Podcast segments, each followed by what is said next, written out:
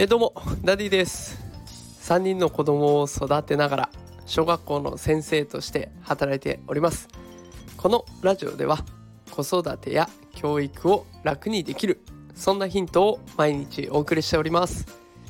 さあ今日はですね通常放送行きたかったんですけれども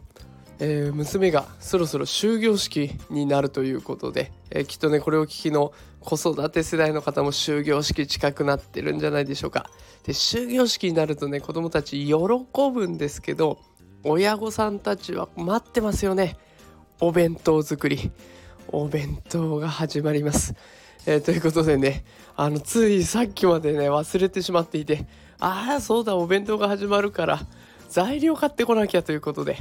えー、今スーパーに行って帰ってきてもうちょっと時間がないのでこれから料理を作りながら明日のお弁当対策を済ませていこうと思っております、えー、いつも聞いてくださってる方ありがとうございます。